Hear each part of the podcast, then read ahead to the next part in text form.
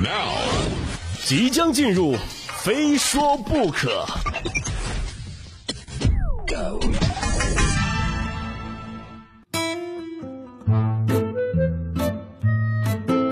非说不可，我是鹏飞。上一节说到显老，有人三十岁活出了五十岁的沧桑，但也有人四十岁活出了四岁的稚嫩。江苏南京一家玩具店老板报警称啊，店内四个价值四千多元的限量版公仔被偷了。监控显示，当天下午呢，一男子在店内闲逛时，趁四周无人，从货架上拿走了四个公仔，放进包里面。民警沿路追踪，蹲守数日啊，最终在嫌疑人葛某家中呢将他抓获。葛某交代啊，他刷短视频的时候呢，看到了不少网红家里都摆放了这类公仔，想要呢又舍不得自己花钱买。目前呢，葛某因涉嫌盗窃罪被警方依法采取刑事强制措施。喜欢但又不舍得买，这是老二次元又来零元购了哈。有网友说啊，这么大岁数了，怎么还喜欢这玩意儿？哎，我不同意啊！不管多大岁数，都能喜欢公仔啊，都可以喜欢玩具娃娃，是不是？但是呢，你不能因为岁数大就变异，长出第三只手，这个不行，对不对？这是不符合人类进化逻辑的。有时候我也不禁感慨啊，长大了就是会有一些烦恼啊，比如说公仔。小时候呢，你可以让妈妈买；长大了有钱了，你又不好意思买，好意思买吧，你又不舍得花钱买。还是当孩子好，对吧？当孩子好。但直到我发现啊，现在的小学生毕业还要答辩，算了。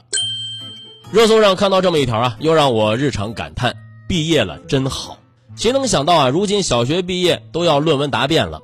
据媒体报道呢，近日昆明市某实验小学举行了一场小学生论文答辩。我震惊之余啊，看了一下答辩现场，发现还挺像那么回事儿。答辩现场呢，做了很多老师，他们会根据同学们的题目和论文内容做出肯定或者否定的评价。答辩现场呢，还有一个大屏幕，用来展示同学们为阐述论文做的 PPT。虽然没有大学毕业答辩那么严谨啊，但答辩现场该有的元素也都有了。哎，我浅看了一下各位毕业生的答辩题目，专业。题目有且不限于保护生态环境的重要性、短视频对小学生的影响。中国女子服饰变迁探讨，智能 AI 对居家生活的利与弊，秦始皇的功绩对中国历史的影响。这些题目里啊，要硬说也只有保护生态环境的重要性、短视频对小学生的影响这些题目比较贴合小学生的生活。至于其他的什么中国女子服饰变迁探讨啊，智能 AI 对居家生活的利与弊，说真的啊，这些我都得多看两眼才能看懂这题目说的是啥。不过，就算孩子看不懂也没关系，他们可以咨询一下学长学姐，因为这已经不是这所学校第一次办毕业论文答辩了。据昆明某实验学校的负责人说啊，虽说是毕业论文答辩，但答辩结果并不影响孩子们毕业。而且他还说了，我们学校啊，小学生毕业论文答辩会呢已经举办两届了，那就是因为第一届毕业论文答辩效果很好啊，我们才办了第二届。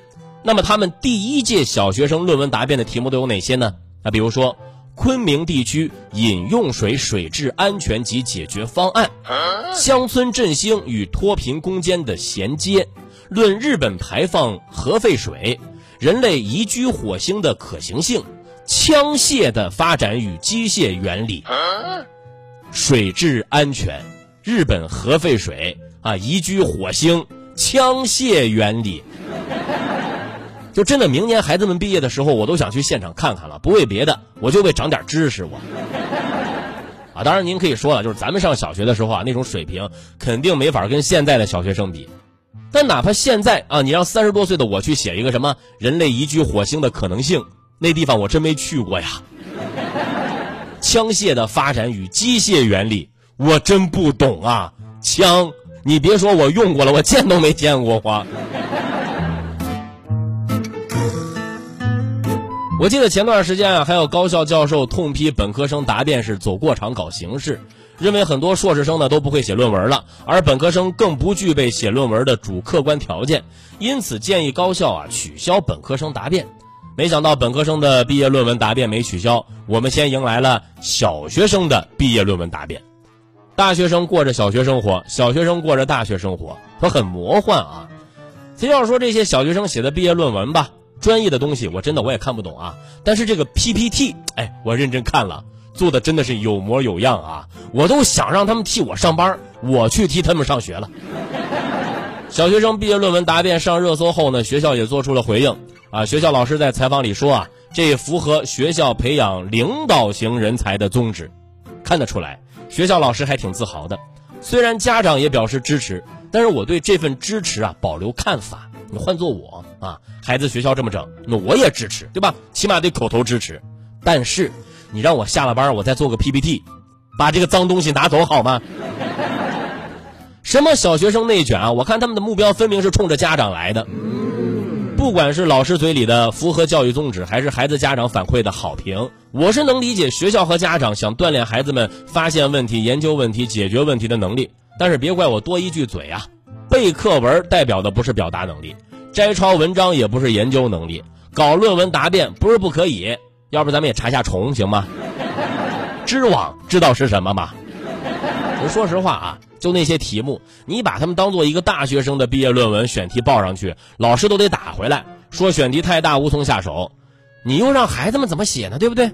既然要论文答辩，那咱就把这写论文这件事儿啊贯彻到底，找适合他们的题目，而不是让他们说一些大话空话，让他们用论文输出自己的观点，而不是到处去摘抄文章去拼凑。我们担心的不是孩子无止境的内卷，而是怕他们到头来呢，只是一个站在舞台上的表演者。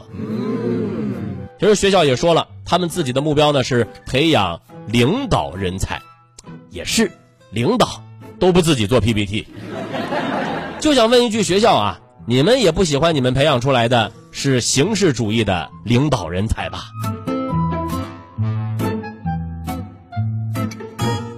今夜鹏飞秀，我们继续往下说。来这一趴呀，我们给 Tony 老师们宣传宣传。近日呢，大理州不少理发店收到了大理州美容美发行业协会发出的市场价格调整规范的通知，以大中型门店为代表，将门店剪发参考价定为六十元，烫发染发参考价定为三百元。大理州市场监管局工作人员称，协会的行为涉嫌违法，市场监督部门呢已经启动了调查。协会啊，就我一直不知道，就这个组织的称谓啊，到底是什么意思？这怎么能够安排统一的定价呢？不知道这是违法行为啊！六十，哎呦，理个头发六十啊！房子买不起，雪糕吃不起，现在连头发我都剪不起了。看来以后啊，得自己学门手艺了啊！就大家也可以来说一说啊，就是你们家那儿啊，理个发多少钱？让我也看一看各地都是什么水平。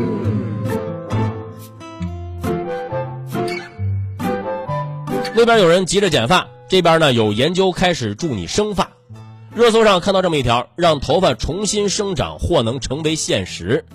说雄性激素所导致的脱发是最常见的脱发原因之一，但一项新研究有可能令脱发人群迎来曙光。近日呢，加州大学欧文分校的研究人员发现啊，一种名为 SCUBE 三的信号分子可有效地刺激头发生长，帮助人类摆脱雄性激素所导致的脱发困扰。什么这个信号分子那个激素的啊？大家看不懂，其实不打紧。简单说一句就是，专家们又发现了一种生发方法，就听得我都啊无感了都。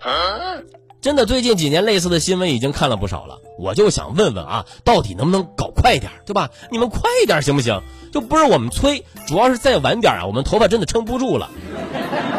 实在不行，你就拿我当小白鼠做实验也行。反正呢，我头发已经快没了。实验失败。啊，就当是为人类做贡献了。如果全部秃完了，也能重新长出头发啊，那我们还能再耐心等几年。那就是等待的这几年呢，头会有点冷。希望下一步啊，别再是什么论文发表什么的了啊，直接快进到通知我下楼去买药该多好。行了，不说了，一会儿下班啊，去商场一趟买顶假发。我不知道这么看呢，会不会显得我年轻一点？我可不想被人认成是五十岁的大叔呀。